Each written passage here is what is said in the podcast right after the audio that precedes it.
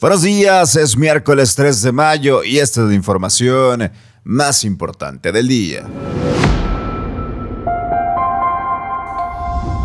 Líneas 4, 5 y 6 del metro se construirán en tres etapas.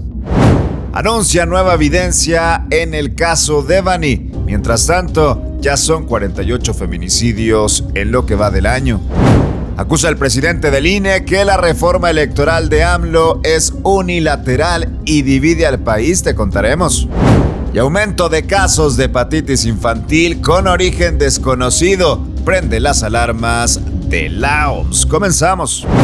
Qué gusto saludarte en este martes 3 de mayo con mucha información. Vaya que ha sido una semana con información relevante y arrancamos con este tema, el anuncio de proyectos importantes para el estado de Nuevo León. Vaya que vivimos años sin obra pública, sin inversiones, con un elefante gigantesco que jamás se terminaba, que era la línea 3 del metro arrancada con Medina y que concluyó prácticamente al final de la administración anterior. Y hoy el anuncio que se ha dado, bueno, en los días anteriores de las líneas 4, 5 y 6 del metro que se pretenden construir en esta administración. Al respecto, el secretario de Movilidad del Estado, Hernán Villarreal, dio a conocer que para evitar colapsar la vialidad de la ciudad, que es otro tema importante, las líneas 4, 5 y 6 del metro se construirán en tres etapas durante el actual sexenio.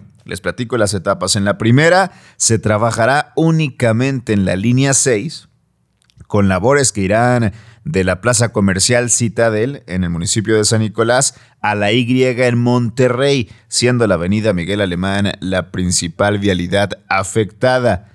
En la segunda etapa se ejecutarán todas las obras de la línea número 4. Esta iría del Hospital del Ginequito a San Jerónimo en Monterrey con Avenida Constitución como la vialidad más afectada, así como los trabajos restantes para que la línea 6 vaya desde Parque Fundidora hasta Podaca.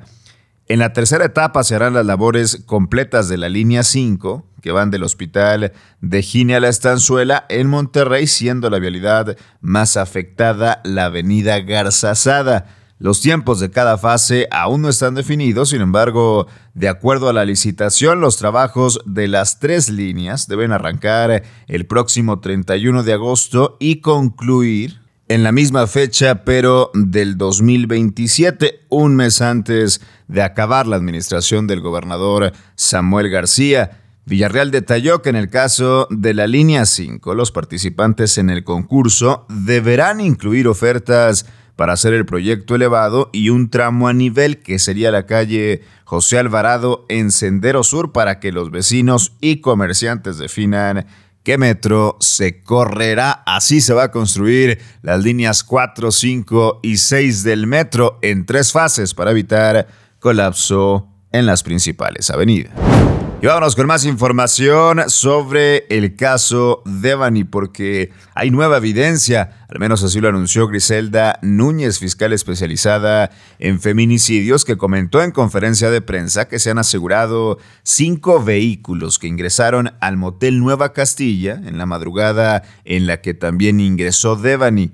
Los propietarios de los automóviles ya han sido entrevistados con el fin de recabar nueva información al respecto del caso, sin embargo, no se han obtenido nuevas videograbaciones fuera de las ya presentadas que muestran a la joven en este inmueble. La fiscal comentó que se han cometido en la fecha, en lo que va del 2022, 48 feminicidios. Vaya que ha sido un año bastante oscuro, bastante negro en lo que se refiere a esta materia. En otro caso, en el de la desaparición de Yolanda Martínez, la fiscal también presentó videos de cámaras de seguridad de la colonia Constituyentes de Querétaro, particularmente de varios domicilios de esta colonia en el municipio de San Nicolás, donde presuntamente aparecería Yolanda Martínez el último día que fue vista por sus familiares. Núñez Espinosa detalló que las imágenes corresponden al 31 de marzo y que fueron captadas a las 10 horas con 23 minutos.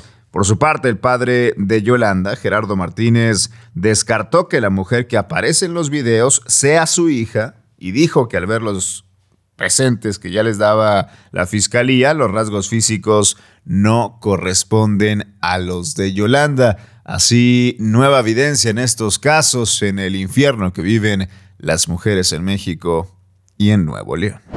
En información nacional, Lorenzo Córdoba, consejero presidente del Instituto Nacional Electoral, acusó que la reforma electoral de AMLO, que se propuso hace unos días, es unilateral y no tiene ni diálogo ni análisis con la oposición.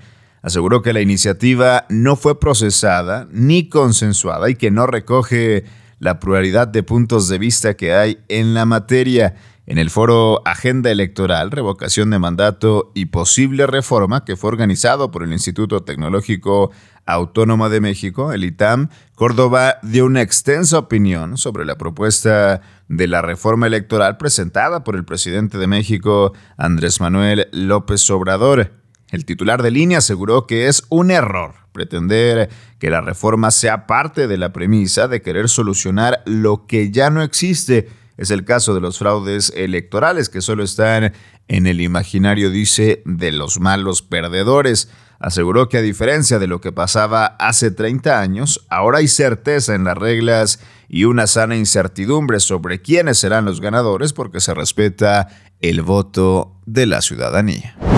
Vámonos con información internacional. La Organización Mundial de la Salud, la OMS, ha asegurado que el aumento de los casos de la hepatitis infantil aguda de origen desconocido es un tema muy urgente al que están dando prioridad absoluta.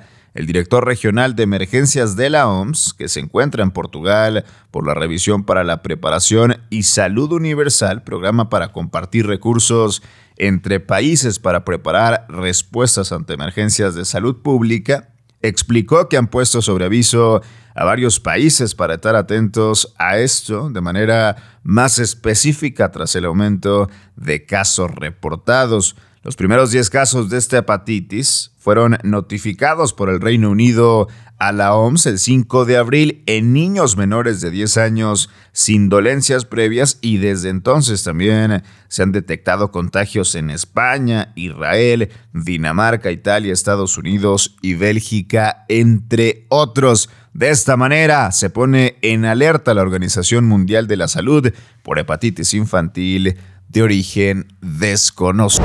En Nuevo León, las mujeres tendrán toda la atención médica gratuita contra el cáncer de mama. Y cuando decimos todo, es todo. Diagnóstico, mamografías, tratamiento y rehabilitación. Contra el cáncer de mama, vamos juntas. Ámate, explórate y atiéndete. Está en tus manos. El gobierno del nuevo Nuevo León. Hasta aquí la información de este martes 3 de mayo, la información más importante todos los días por Altavoz MX. Yo soy César Ulloa, arroba César Ulloa G, y esto es Contraportada. Nos vemos mañana y nos escuchamos mañana con mucha más información. Excelente día.